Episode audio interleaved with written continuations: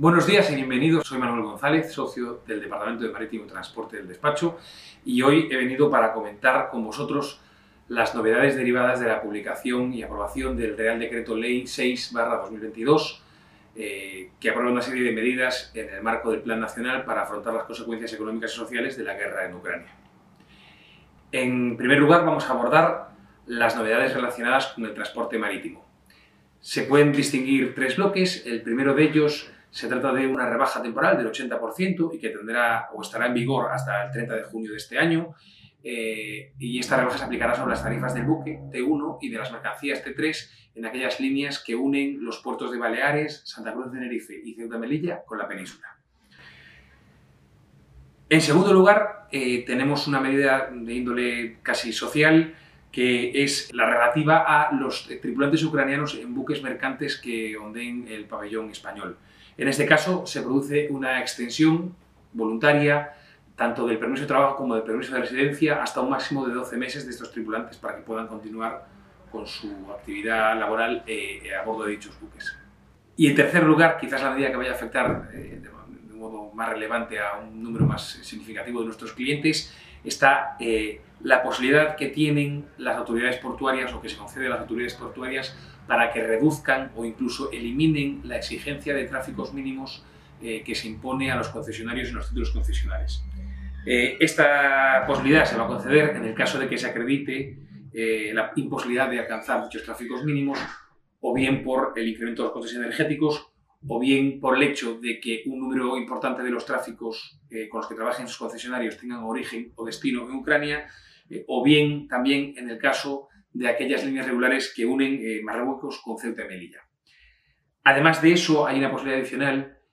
o hay una medida adicional que es la que establece que este año no se aplicarán penalizaciones por el hecho de que no se alcancen estos tráficos mínimos y esto es muy relevante porque puede afectar a un número muy amplio de nuestros clientes. En segundo lugar, y como segundo, gran bloque de medidas eh, que se ven afectadas por, por, este Real Decreto Ley, encontramos aquellas medidas que van dirigidas al sector del transporte por carretera y ferrocarril. Se aprueba una serie de ayudas directas, en concreto por un importe de 450 millones de euros para el transporte terrestre por carretera y de 1,8 millones de euros para el transporte por ferrocarril. Eh, se establece una limitación de hasta 400.000 euros por empresa y los límites por vehículo eh, que tenga autorización de transporte van desde los 300 euros hasta los 1.250 euros por vehículo. Eh, para poder aspirar a recibir estas ayudas directas, evidentemente, será necesario que los solicitantes estén dados de alta en el registro de empresas y actividades de transporte.